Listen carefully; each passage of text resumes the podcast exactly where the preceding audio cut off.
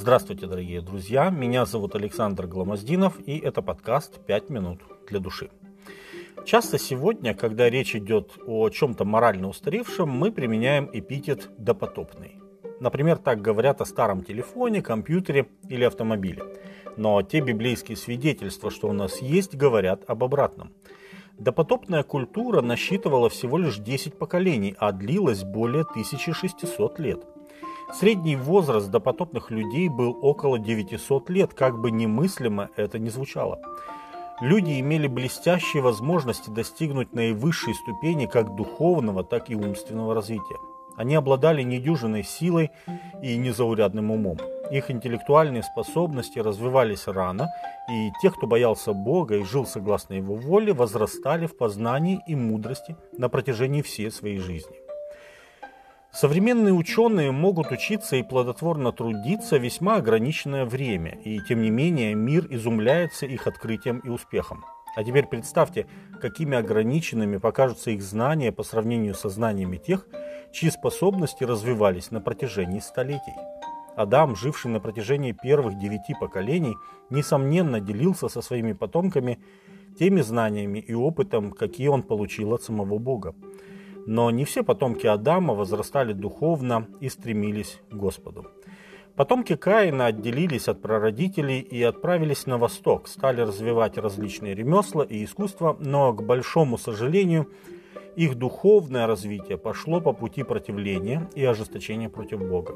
Это восстание против Бога достигло небывалого размаха. Считается, что потомок Каина в шестом поколении Ламех не только грешил многоженством, но и убил самого Каина, своего предка, а позже хвастался этим перед своими женами. Бытие 4 с 23 по 24 текст. С другой стороны, Писание повествует и о современнике нечестивого Ламеха, о Енохе. Он также был потомком Адама в седьмом поколении – но благодаря тому, что он ходил пред Богом, он стал человеком с уникальной судьбой. Написано «Ходил пред Богом Енох, и не стало его, потому что Бог взял его». Бытие 5.24. В этих нескольких простых словах Моисей рассказал о самом значительном событии допотопной эпохи. О событии, которое наполняло верующих всех времен надеждой и радостью. Вознесение Еноха и водворение у Бога многие века служило для верующих залогом уверенности в непоколебимости Божьих намерений в отношении избавления человечества от греха и смерти. Павел говорит, «Верою Енох был переселен так, что не видел смерти». Евреям 11.5. Енох был единственным допотопным верующим, который не увидел смерти. Его уход, должно быть, произвел огромное впечатление на его современников – так как эта история дошла до нас сегодня. Некоторый свет на жизнь и деятельность Еноха проливает Иуда. Э, говорят, что Енох пророчествовал, книга Иуды 14 текст, и его весть была связана с грядущим Божьим судом, который придет на всех людей, чтобы обличить нечестивых во всех нечестивых делах и жестоких словах, которые произносили на Господа грешники. Иуда 15 текст.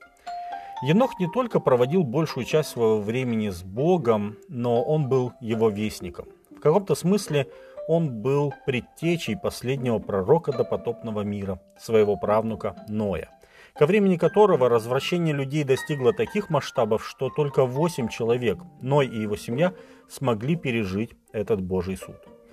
Когда ученики спросили Иисуса о времени его пришествия и кончине века, Матфея 24.3, Иисус, среди прочего, упомянул, что время его пришествия будет похоже, точнее, время перед его пришествием будет похоже на времена Ноя перед потопом. Матфея 24, с 37 по 39 текст.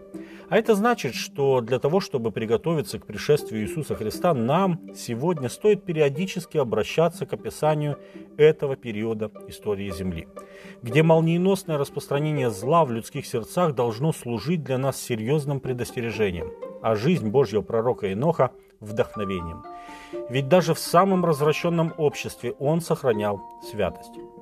Возможно, в какой-то момент, в свои 365 лет, его связь с Богом окрепла настолько, что в этом мире ничто не смогло его удержать. С вами были «Пять минут для души» и пастор Александр Гламоздинов.